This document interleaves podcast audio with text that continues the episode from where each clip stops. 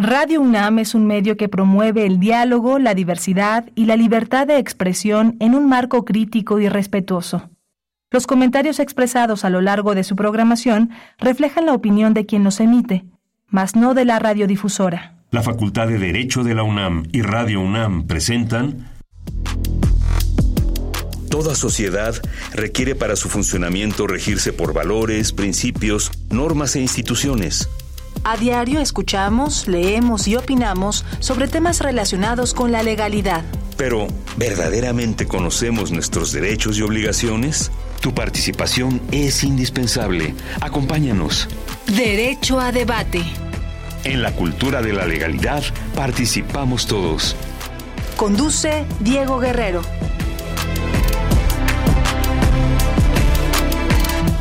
Hola, muy buenas tardes, bienvenidas y bienvenidos a Derecho a Debate. En la cultura de la legalidad participamos todas y todos. Mi nombre es María José López y como cada martes les agradecemos que nos sintonicen por el 96.1 FM Radio UNAM.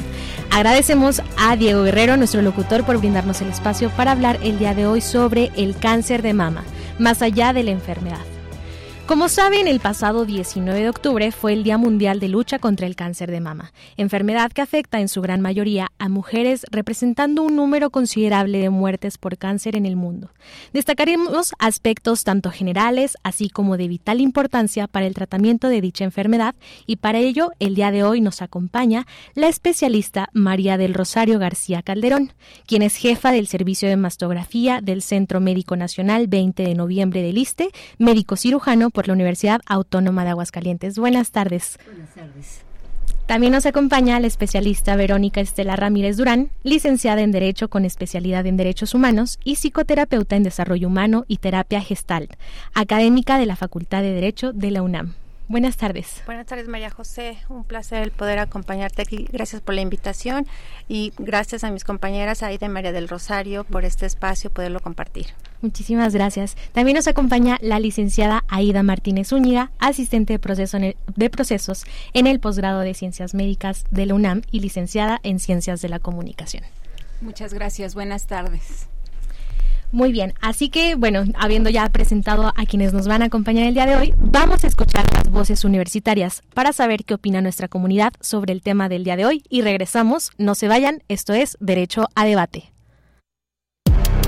Las voces universitarias.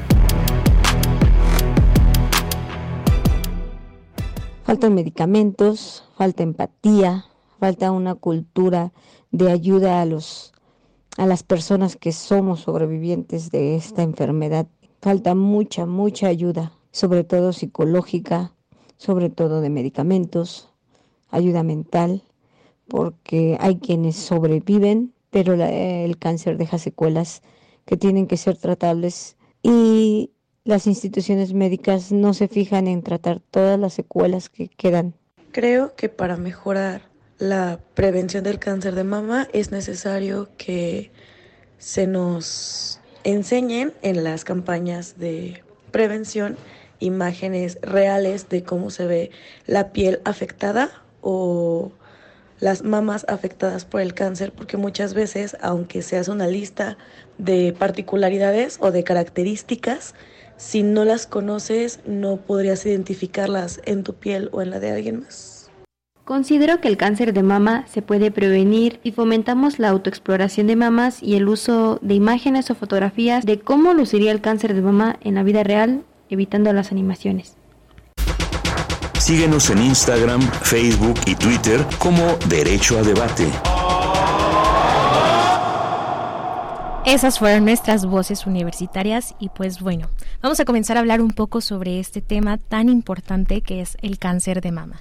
Así que, eh, doctora Rosario, ¿nos pudiera hablar un poco sobre qué es el cáncer de mama? Claro que sí, el cáncer de mama no es otra cosa más que un crecimiento desordenado y que se multiplica rápidamente de las células malignas del tejido glandular. O sea, comienza con pequeñas células.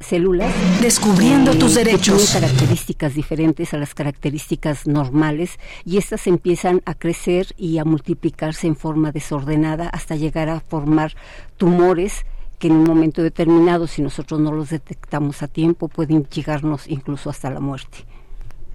Ok, eh, esto, es, esto es bastante interesante. Y, eh, profesora Verónica, ¿por qué tomar en conmemoración un día en contra de esta lucha? ¿Por qué es importante hacer conmemorativo un día sobre esto? Bueno, más que nada porque la importancia de que todas las mujeres estemos unidas, pero sobre todo que todas las mujeres estemos informadas que estemos informadas eh, sobre este tema tan importante. ¿No? Es un tema así de prevención, es un tema así de cuidado, pero también es un tema también de salud mental, ¿sabes? Porque necesitamos que todas las mujeres estén en un desarrollo pleno de todas sus habilidades, de todas sus potencialidades. De ahí que justamente te quiero platicar un poquito del contexto en el desarrollo humano, pero en, la parte de salud, ¿no? En la parte de salud, de cómo poder enfrentar enfrentar como paciente eh, estas adversidades, ¿no? Porque finalmente em, eh, lo que nos busca, lo que busca el desarrollo humano, si bien es cierto, es generar todas las potencialidades para crecer y mejorar, incluso incluso cuando son los desafíos de salud no entonces los pacientes de cáncer y, y, los familiares también experimentamos una amplia gama de sentimientos y de emociones entonces es muy importante que las mujeres estemos atentas que estemos atentas a lo que está pasando y sobre todo que eh, tengamos revisiones continuas. Muchísimas gracias. Y sobre todo en esta parte en que pues eh, es un tema que pues mayormente afecta a las mujeres y me permito mencionarlo el día de hoy nos acompaña Aida quien es una sobreviviente al cáncer de mama. Entonces Aida platícanos un poco de cómo fue este proceso cómo lo descubriste cómo supiste cómo lo atendiste. Sí eh, en el 2009 me detecté una bolita muy pequeñita medía unos dos milímetros y entonces eh, fui al doctor, me sacaron una biopsia y era benigna, pero no pudieron quitarme la bolita porque estaba pegada como al, tórax. Entonces eh, se quedó una cicatriz muy pequeña también, que parecía pues con el tiempo como una, un rasguñito. Sin embargo, en el 2020 empezó esa cicatriz como a a crecer un poquito y a engrosarse. Entonces, em, siendo año de pandemia mm, y además siendo una como una rayita, no pensé que fuera a ser cáncer de mama, porque normalmente pensamos el cáncer de mama como un bulto, una bolita. Entonces yo empecé así a notar un ligero eh, engrosamiento que no me llamó mucho la atención porque además estaba en el pliegue de mi, de mi seno. Entonces no quise, por el temor a la pandemia, no quise ir al, doctor ni hacerme ningún estudio. En el 2021 este, empezó como a, a crecer un poco más esa cicatriz y a engrosarse. Entonces ya a finales de ese año como que empezó a, darme un poco de molestia, porque ya la sentía gruesa. Pero todavía no me daba ninguna señal de alarma. O sea, yo obviamente reconozco que dejé pasar el tiempo, pero pues no, no, no lo relacionaba con cáncer. Para el 2022, ya por ahí de, de marzo a abril, empecé a notar ya una bolita. Entonces ahí sí ya dije, pues algo no está bien. Ya fui a hacerme los estudios y entonces ya la mastografía y el ultrasonido arrojaron un, tumor maligno y este y recomendaban una biopsia. Entonces ya fue cuando yo asistí a mi clínica del ISTE y me canalizaron al servicio de oncología. Ya ahí me hicieron los estudios, este, la, biopsia y entonces ya resultó que tenía ya este un cáncer en etapa 3. Ya, eh, sin embargo, Mm, recuerdo que a principios de mayo medía como un centímetro y medio. Para finales de mayo, que fue cuando, y principios de junio, que fue cuando empezamos con el tratamiento de la quimioterapia, ya medía casi cinco centímetros, o sea, como que se disparó. Este sí fue muy alarmante y entonces ya fue donde empezó el proceso. Ok, y también parte pues de esto, de lo que es la lucha contra el cáncer de mama, no nada más es, es combatir la enfermedad, sino también prevenirla. Y creo yo que es parte de lo que uno pues retoma de, de lo que usted nos está comentando en este momento. Y en este sentido, eh, doctora Rosario, me gustaría eh, preguntarle usted que como es la especialista dentro de esta área, ¿cómo es que podemos prevenir? ¿Qué podemos hacer eh, siendo jóvenes y también siendo grandes como para poder prevenir esta enfermedad? Bueno, pues básicamente este, lo que se recomienda es, eh, en primer lugar, la autoexploración en, en mujeres jóvenes. Eh, la norma oficial mexicana recomienda iniciar las mastografías a partir de 40, de 40 años de edad.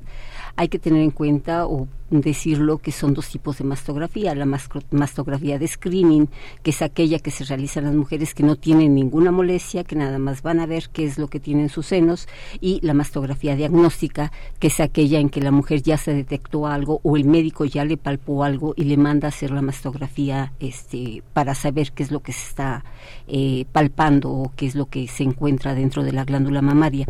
Entonces, eh, básicamente, para prevenirlo no hay otra cosa más que la, el cuidado, ¿sí?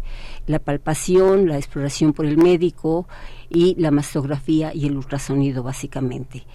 Es eh, conveniente mencionar que existen muchísimos métodos actualmente que han salido al mercado para la detección del cáncer de mama, como es la tomosíntesis, como la resonancia magnética, eh, la mastografía contrastada, etcétera, etcétera, pero hasta el momento los únicos, el único estudio que es la punta del iceberg es la mastografía. Ningún otro estudio lo va a sustituir. ¿Por qué? Porque la mastografía es capaz de detectar microcalcificaciones, o sea, calcificaciones que solamente vemos a veces con lupa. Nosotros mastólogos necesitamos de valorar todas las mastografías con aumentos, con magnificaciones, con lupas para poder detectar esos pequeños eh, lesiones que nos están levantando la mano diciendo aquí estoy, ¿no? Que esa es la importancia de la mastografía, detectar cuando apenas comienza el cáncer. Entonces, eh, la, prevención es esa, checarnos, eh, concientizar a todas nuestras familiares, amigas, eh, hijas, etcétera, de que es muy importante que se palpen sus senos, que acudan a realizarse, si son menores de 30 años, ultrasonidos, si son mayores de 30 años y antecedentes, claro. Es importante aquí mencionar que cada paciente es, eh, es o, el trato de cada paciente es individualizado. ¿Por qué? Porque no es lo mismo una paciente joven que no tiene ningún antecedente a una paciente joven que su mamá tiene cáncer de mama, su tía tiene cáncer de mama, etcétera, etcétera. Entonces, tenemos que individualizar cada paciente y es conveniente que toda mujer acuda a su médico para ser evaluada y él decida o el médico decida si es conveniente hacerle el, ultrasonido, si nada más eh, continúa con, con la palpación médica o si es conveniente también hacerle la mastografía, dependiendo de la edad de la paciente. Y también pues la importancia de hablar esto y pues tener como esta cuestión de tener la confianza con alguien de quien conversar, conversarlo, porque pues si, si yo no sé cómo hacerlo, que pues de hecho es, es lo que a mí me sucedió y me voy a permitir comentarlo, em, en una ocasión y que de hecho esto es, esto es bastante interesante y, se relaciona mucho con lo que usted comenta sobre los ultrasonidos en personas jóvenes, eh, yo acudí al médico eh, y me hizo la, la palpación de, de, los senos pues eh, para detectar pues esta cuestión y me sintió unas bolitas. Entonces yo dije como de, ¿cómo? O sea, ¿cómo es posible? Pues, estoy muy joven, ¿no? Esto me sucedió a los 19 años aproximadamente. Me mandó a hacerme una mastografía. Llego yo al lugar para hacerme una mastografía y me dicen, es que no te vamos a hacer una mastografía, no te podemos hacer una mastografía. Y me explicaron el por qué. Y les dije, bueno, entonces denme otra opción. Me dieron la opción del ultrasonido. Y me sentí tan cómoda en ese espacio, a pesar de que pues era un médico quien me lo realizó, que me fue explicando el por qué este, eh, hacer un, una, un ultrasonido en lugar de una eh, mastografía que pues es invasiva por todo esto de la radiación, ¿no? Y creo yo que es lo importante poder acudir con personas que saben sobre el tema y pues también tener la confianza tal vez de decirle a mamá o a papá o a la persona que esté dentro de nuestros círculos eh, pues más cercanos y nos habla un poco sobre la parte psicosocial, ¿no? Que es justamente a lo que a lo que le quiero preguntar, eh, profesora Verónica, relacionado con, con el tema eh, de no solamente el cáncer de mama, sino de tener a una persona enferma cerca de nuestro círculo familiar o social. ¿Cómo es que esto tanto afecta al paciente como también afecta a su círculo y de qué manera podemos nosotros como apoyar a la persona que lo está padeciendo? Okay. Sí, mira María José, en, estos momentos quiero también compartirles que es un tema algo sensible para mí. Justamente, este, un familiar muy cercano a mí está pasando por por esta situación de cáncer. Eh, no es cáncer de mama, pero al final es cáncer, ¿no? Y entonces es un impacto muy fuerte para toda la familia. Aquí eh, entramos a, yo le llamo una olla express, ¿verdad? Llena de, de muchísimas emociones, de muchas sensaciones, de muchos sentimientos, porque está primero que nada el paciente, ¿no? El paciente que está experimentando miedo, ¿no? De entrada te dicen la palabra cáncer y tú piensas en muerte, ¿no? En un tratamiento que no sabes que va a ser desconocido para ti, ¿no? Y que pues ese es un sentimiento común entre toda lo que es la familia y también el paciente, no sabes a dónde vas a ir, ¿no? ¿Qué ruta vas a llevar? La ansiedad, por supuesto, que también viene de una incertidumbre, ¿no? Eh, un anticipado pronóstico, tal vez, que quisieras tú adivinar qué es lo que va a pasar y por qué no también la tristeza y el enojo. Y aquí es bien importante porque puede ser que eh, el paciente esté triste, pero lo que te dice hacia afuera, ¿no? Es estoy enojado, ¿no? Estoy enojado porque claro que para el paciente es una injusticia eh, porque finalmente hay una pérdida del control y las limitaciones, ¿no? Que va a tener eh, en su vida en ese momento por el tratamiento y bueno, pues la tristeza, ¿no? La tristeza que finalmente es natural porque es una enfermedad muy, muy, muy seria, ¿no? Y va a haber cambios en la vida sin duda alguna. Pero fíjate que también te quiero comentar que puede estar la vergüenza, ¿no? La vergüenza porque algunos de los pacientes no pueden verbalizar la palabra cáncer, no, no la verbalizan y entonces eh, se limitan a, a, nada a ocultar es el diagnóstico que puedan tener. Y bueno, pues de ahí viene también la frustración, ¿no? La frustración por el falta de control de la salud porque finalmente eh, podría, puedes depender de algunas otras personas, ¿no? Tu vida era pues normal, se podría decir, y de repente pues tienes que depender. Pero hay algo bien importante y yo lo veo eh, y se los comparto a todos ustedes eh, también como, como pues finalmente un familiar, ¿no? De persona con cáncer, la esperanza, ¿no? La esperanza porque a pesar de los desafíos de muchas de muchas personas que mantienen es, siempre van a mantener esta esperanza, ¿no? De que eh, pues hay una determinación en que se va a superar la enfermedad.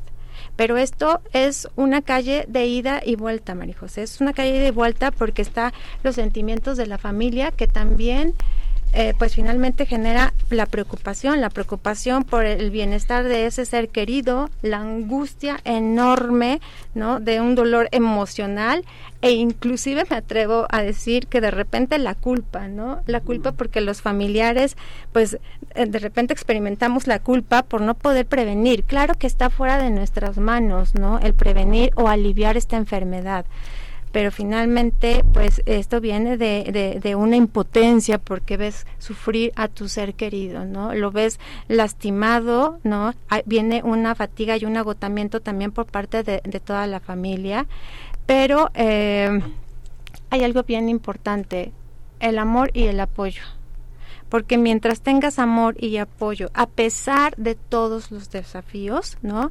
Eh, la mayoría de las familias de verdad que se apoya y lo hablo desde, desde mi experiencia, desde mi vivencia, con un amor inquebrantable, ¿no? Y, este, y que finalmente estar atentos al paciente, sí, pero respetar con dignidad lo que el paciente quiera. Claro, y justamente pues tenemos la perspectiva pues del familiar, ¿no? Pero a veces cuando eh, se, se, es paciente me de imaginar que se ha de decir como muy fácil el tener la esperanza, se ha de decir como muy fácil de no tengan miedo, pero ¿Cómo, Aida, em, conviviste con, todas estas emociones que ya nos comentaba Verónica? ¿Cómo fue para ti como paciente? Sí, al principio sí es un golpe muy fuerte, la verdad te, te tira. recibir el, el, primer diagnóstico. Efectivamente uno recibe la palabra cáncer y dices ya me voy a morir. Y luego te dicen en etapa 3 y dije, Dios mío, ¿qué va a pasar conmigo? ¿Qué va a pasar con mis hijos? ¿No? Que es lo primero que uno piensa. Pero eh, es, es muy importante también el apoyo médico. Yo, por ejemplo, de mi doctora, mi oncóloga, desde el primer momento eh, recibí mucho, mucha motivación. Es una mujer muy, muy empática, es joven, pero eh, desde un principio ella me dijo, tú no te preocupes, estás en mis manos, tú ponte en mis manos y yo te voy a ayudar y vamos a hacer hasta lo imposible y vas a sanar. Entonces eso me dio una esperanza. Sí, es muy frustrante, es triste, entra uno en etapa de duelo, eh, tiene uno muchas pérdidas, desde la pérdida de la, de la vida normal, de los proyectos que uno tiene, y empezar eh, con la incertidumbre efectivamente de pues ahora qué viene, qué va a pasar, cómo voy a reaccionar, cómo va a estar mi cuerpo, cómo van a estar mis hijos, mi familia. Y efectivamente también el apoyo de, de las redes, las redes de apoyo que, que, que, tengamos son muy importantes. Porque a veces uno se derrumba pero recibe a uno un mensaje de un amigo, de un hermano, de, de la familia, eh, de los hijos, un abrazo, y entonces eso como que nos, nos sostiene, nos motiva. A mí eh, al principio eh, me dijeron palabras que no me agradaban. Eso de que eres una guerrera, este, tú eres fuerte, em, tú vas a poder, siempre has podido. Em, eso nos predetermina mucho, nos condiciona mucho a querer ser fuertes aunque no lo somos. Nos estamos este, derrumbando y nos sentimos como presionadas a mantener una imagen de si soy fuerte, soy una guerrera, y no es cierto. Después de la primera quimioterapia, yo quería abandonar el tratamiento. Entonces, eh, todo el proceso me ha demostrado que no soy fuerte y no soy una guerrera. Lo único que he aprendido es que tengo mucho amor por la vida. Eso es lo que me ha sostenido, aparte del amor de mi familia, de mis hijos, de mis amigos que nunca me han abandonado. Eso me ha ayudado bastante. La importancia de las redes de apoyo, ¿no? Sí. Muchísimas gracias. Eh, doctora eh, Rosario, em, entendemos que eh, la parte de, del cáncer de mama sí se ha ido a un sector completamente a las mujeres, se ha como creado como esta concepción de que nada más afecta a las mujeres, pero también hay, hay bastantes reportes y estadísticas que mencionan que también los hombres son quienes lo padecen. Y en este sentido, em, eh, Arturo Rosales, de 38 años, de la alcaldía Tlalpan, nos pregunta, ¿a qué médico debo acudir como hombre para realizarme un estudio de prevención de cáncer de mama? puede ser eh, cualquier médico, eh, no hay un médico especialista en, este... En, la detección de cáncer de mama para hombres, o sea, en general puede ser un oncólogo, eh, que también si está indicado le debemos de hacer la mastografía. Efectivamente el cáncer de mama en el hombre afecta solamente el 1%, o sea, por cada 100 mujeres solamente uno se va a presentar en el, en el hombre. Eh, es muy importante que también los hombres efectivamente estén conscientes de que pueden presentar ese problema, pero que no todo no todas las lesiones que se sientan que no se atemoricen porque eso es algo muy importante. Eh, todas las eh, todas las personas piensan que cualquier nódulo va a ser cáncer y no quiero decirles que muchísimas lesiones eh, son benignas, la mayoría de hecho son benignas y solamente una escasa cantidad son, son malignas. En el hombre, eh, les repito, pues es eh, infrecuente, no es tan frecuente que, que, encontremos el cáncer de mama, afortunadamente. regularmente se trata de lesiones benignas que pueden ser nada más una ginecomastia, o sea, un crecimiento anormal de tejido glandular en el hombre, pero que si, si el médico considera conveniente, también es necesario realizarle la y el ultrasonido, que son los únicos métodos que nos van a decir si efectivamente existe algo maligno o no. De acuerdo, pues ahí está la respuesta para Arturo Rosales. Muchísimas gracias, doctora. Volviendo un poco a este tema que nos comentaba Ida, como de yo, de que dice, yo no me siento una guerrera. Eh, muchas veces como familiar es difícil escuchar eso por parte pues de la persona que lo está viendo porque así como de pues sigue adelante no y es así como de pues sí pero cómo entonces en este sentido eh, Amada Rodríguez de 28 años de la alcaldía Coyoacán nos pregunta profesora a ver ¿Qué se hace para empoderar a las personas con cáncer de mama en la toma de decisiones sobre su atención médica y calidad de vida? Ok. Em, no olvidemos que si bien es cierto, estamos atendiendo esta enfermedad desde un punto de vista médico, también hay que verlo desde el punto de vista holístico. ¿no? Necesitamos que, que, que la mujer se eduque sobre el tema, que tome conciencia. Una mujer que está atenta, que está informada, va a ser una mujer que va a estar empoderada. Y por ello mismo es que les comento la parte del desarrollo humano. Si nosotros sabemos el contacto de nuestras emociones, porque como lo dice Aida, o sea, a veces por no querer ver sufrir a nuestro paciente, nosotros como familia es eh, eh, eh, eres una guerrera, como bien lo decía Aida, ¿no? Tú puedes, échale ganas. Pero ¿qué creen? En ese momento no se está, este, no se puede, ¿no? No se puede porque también hay tristeza, porque también hay enojo. ¿Qué mejor que para empoderar a una mujer en, en estos términos eh, que está pasando por un cáncer que permitirle? Permitirle sentir, porque a veces habla nuestro miedo como familiar, ¿no? Habla el miedo de nosotros y por no escuchar lo que siente el paciente, nosotros lo disfrazamos inmediatamente y hay que dejarle sentir siempre digo, puedes sentir enojo, sí, puedes sentir eh, miedo, puedes sentir tristeza, pero también que creen, también puedes sentir felicidad. No, este, hubo un momento en que mi familiar dijo, me siento feliz por saber el diagnóstico, ¿no? Me siento feliz por saber el diagnóstico porque entonces ya sé qué voy a hacer, ¿no? Y ya sé que tengo que tomar qué medidas para este tratamiento tal vez en ese momento ella estaba feliz y nosotros estábamos, bueno, ¿no? Desgarrados. Pero hay que permitirle. Entonces, creo que nosotros como familia tenemos, que dar un acompañamiento. ¿no? Sé que no es fácil, no es fácil para la familia, pero mucho menos para el paciente. Entonces, hay que acompañarlos y permitirles. Esto no es más que el contacto con la emoción plena. No hay que disfrazarlo. Claro, y esto también nos habla sobre cómo es que como seres humanos convivimos ante la adversidad.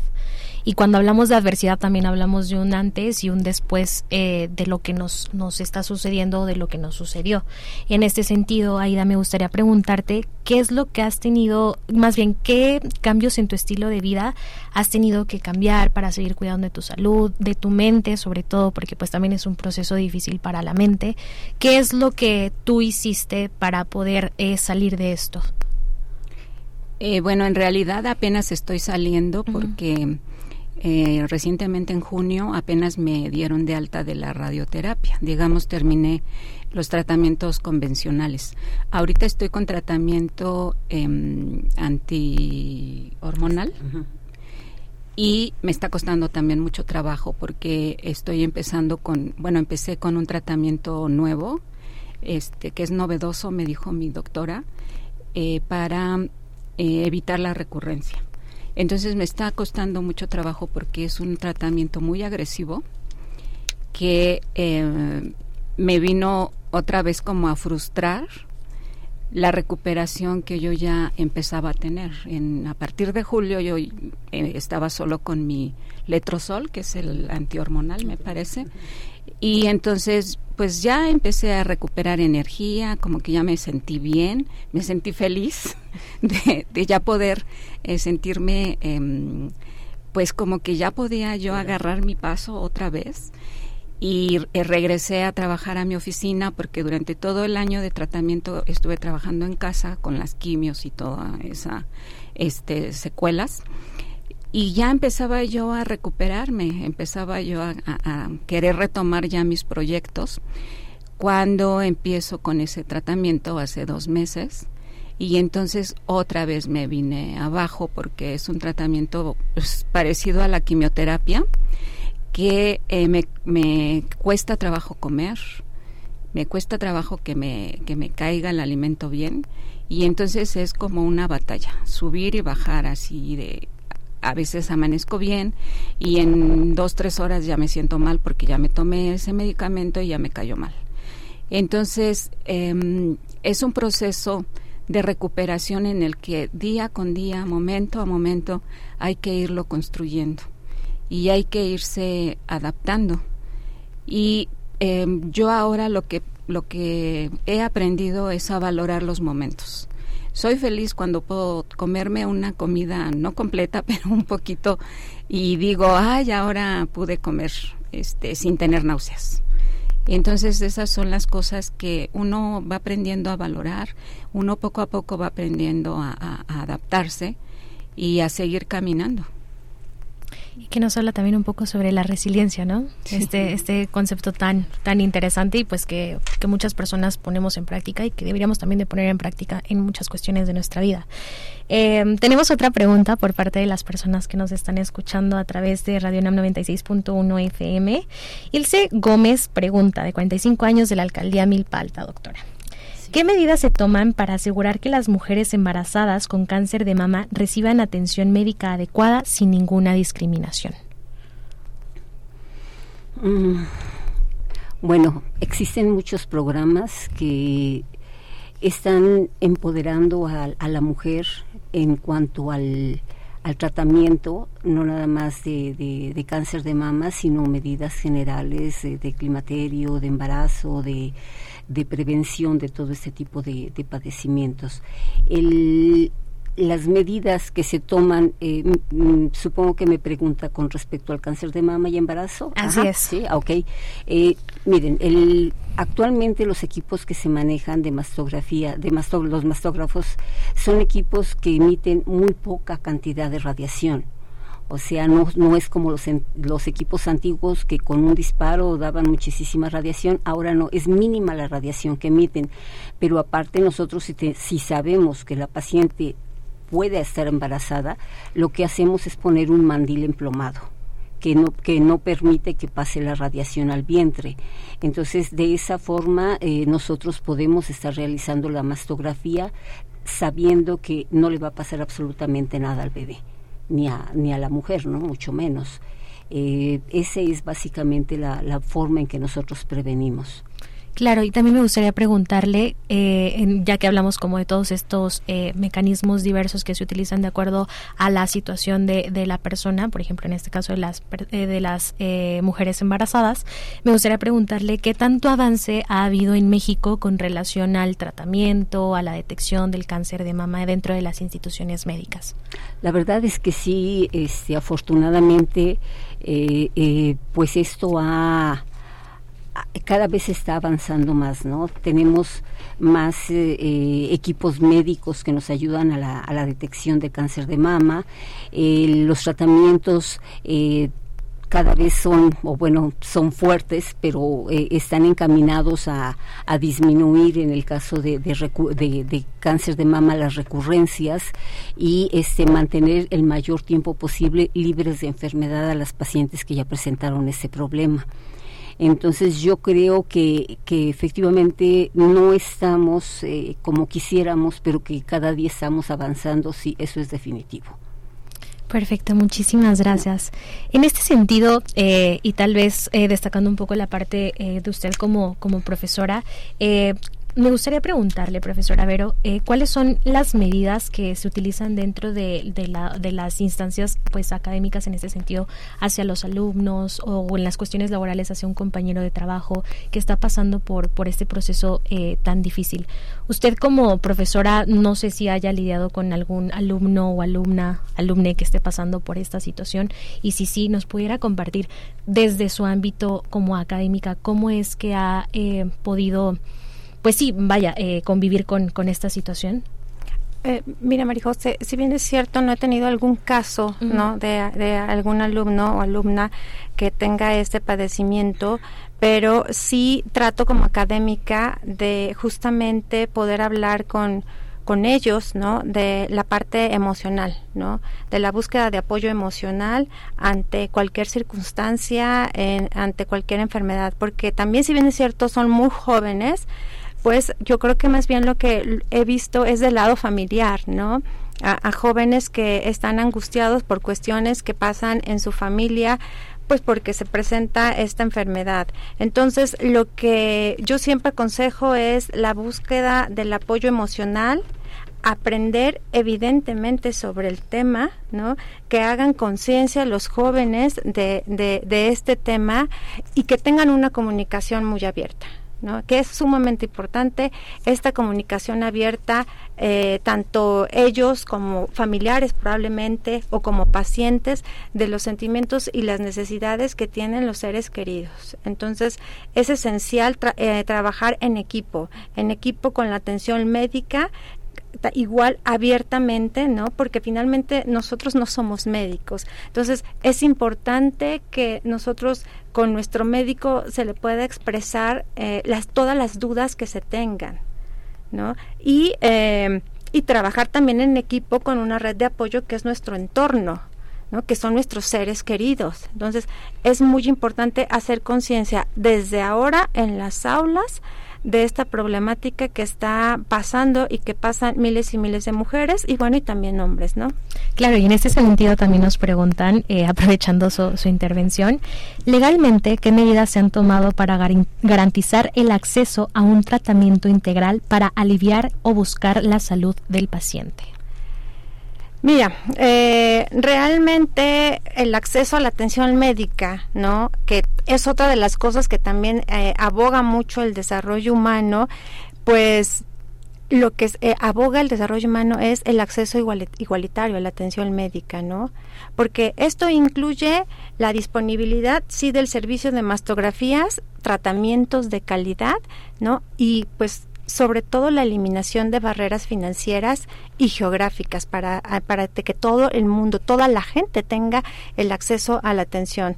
Creo que ese sí ha sido una problemática y es un trabajo muy fuerte que nuestras autoridades deben de comenzar a realizar.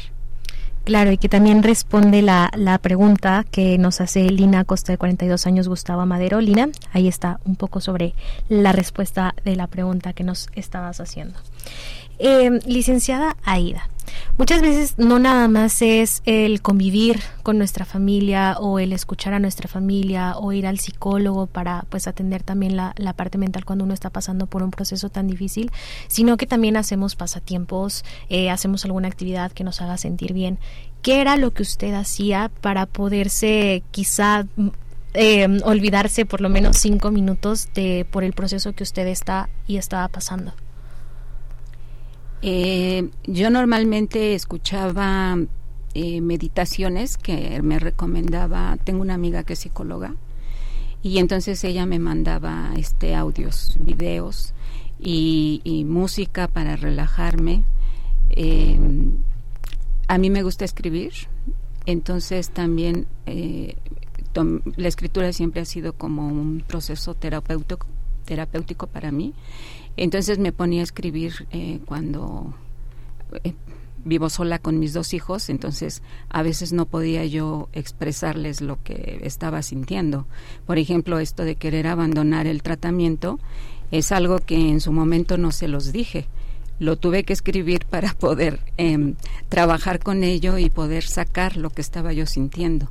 Entonces, eh, esas fueron mis, mis herramientas como para que en esos momentos difíciles pudiera yo eh, aguantar y, sobrellevar el tratamiento. Muchísimas gracias. Y tal vez regresándonos un poco a la parte informativa en general sobre el cáncer de mama, doctora, eh, María Ruiz de la alcaldía Benito Juárez de 21 años eh, nos dice, quisiera conocer cuáles son las etapas del cáncer de mama. Bueno, son, son este, varias etapas. se puede decir que es la etapa 1 es cuando el cáncer apenas comienza etapa 2 ya cuando hay invasión a eh, ganglios linfáticos y etapa 3 ya cuando hay invasión a otras partes del cuerpo. Entonces, lo importante aquí es, como hemos comenzado, eh, hemos comentado, es detectar este cáncer cuando apenas comienza, antes de que se haya extendido a otras partes del cuerpo. Eh, de ahí la importancia de, realizarse los estudios que nos ayudan a realizar este diagnóstico. Muchísimas gracias. Muy bien, eh, profesora Verónica, siguiendo sobre la línea sobre cómo es que afrontamos a la adversidad, ¿alguna recomendación de a dónde podamos acudir, a quién le podemos pedir eh, pues esta atención, tanto como paciente como persona acompañante del paciente? Sí, eh, es, es muy importante, hay diferentes enfoques también psicológicos, ¿no? Pero es muy importante que el paciente esté acompañado de, terapia, ¿no? Esté acompañado también de la familia, como lo comentó ahorita Ida, eh, que nos decía que escribía, pues esas expresiones creativas. Eh, que la persona pueda realizar como escribir, como pintar, como tocar música, ¿no? Puede ayudarle a, liberar todas esas emociones, pero si encontramos también que de repente ya estamos muy abrumados emocionalmente, claro que tenemos que eh, llamar a algún terapeuta, ¿no? Hay diferentes enfoques, eh, hay diferentes trabajos que también pueden hacer cada paciente.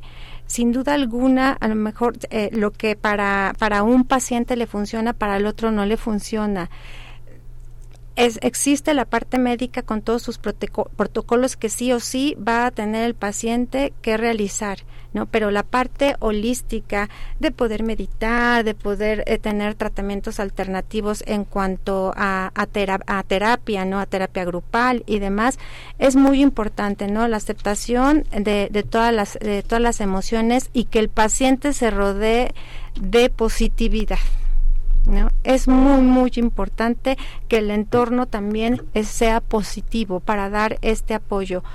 Ojo, cuando yo estoy diciendo positivo, no es como cuando lo, lo, que decía Ida, ¿no? Eres una guerrera, no, no, no, o sea, que todos estemos en la misma frecuencia del contacto de la emoción, tanto paciente como familiar. Muchísimas gracias.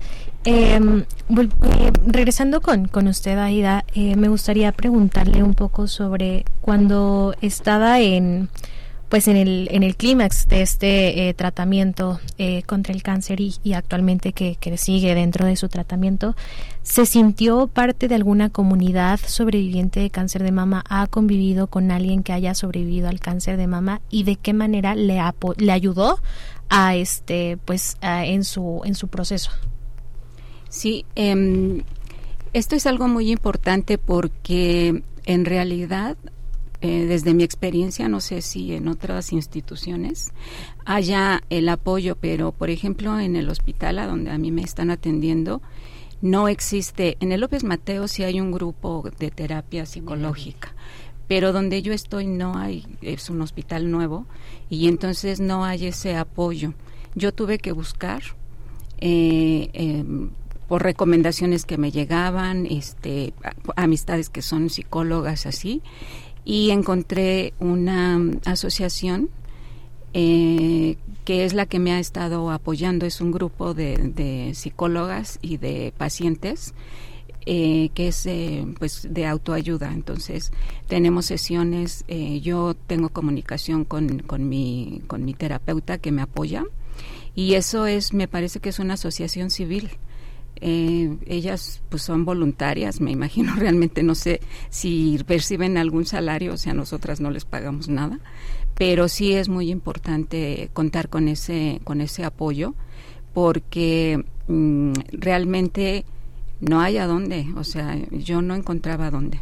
Eh, hasta que poco a poco, eh, pues por recomendaciones así de ir pasando la voz, me llegaban y ahora puedes eh, ir a este lugar o, o, contactar a esta persona, pero tiene uno que buscar.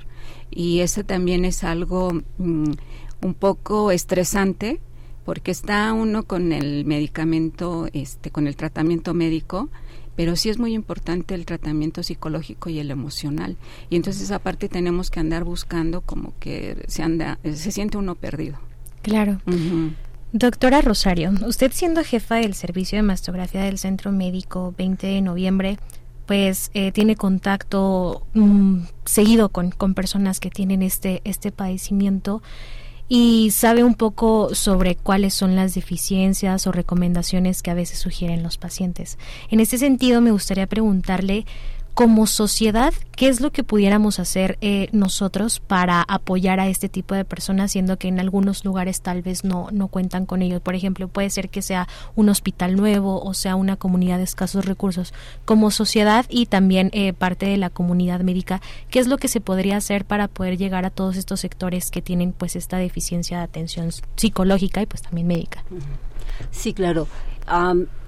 Afortunadamente en el Centro Médico 20 de Noviembre sí contamos con grupos de ayuda. Está el grupo de ayuda, se llama Ave Fénix, que este pues eh, en el centro médico manejamos la mayoría de nuestras pacientes ya son con problemas con cáncer. Eh, nosotros ahí no hacemos mastografía de screening, solamente mastografías diagnósticas. Entonces, eh, este grupo que afortunadamente tengo el honor también de participar en él, pues es, yo he notado que ayuda muchísimo a las pacientes porque se complementan unas con otras, se ayudan, se, se, se menciona lo que ellas sienten y la otra dice a mí me pasó lo mismo o no, yo, yo tuve sintomatología diferente, pero es un autoapoyo eh, de, de cada una de ellas que, que se pues que es invaluable, ¿no? Que nadie nadie más les puede ayudar. Yo creo que este en hospitales grandes es donde donde podemos encontrar este tipo de asociaciones porque efectivamente no se percibe ningún sueldo ni mucho menos es, es este, nada más de ayuda para para esas pacientes, pero sí este si nos acercamos a instituciones grandes vamos a encontrar este tipo de apoyos. Claro.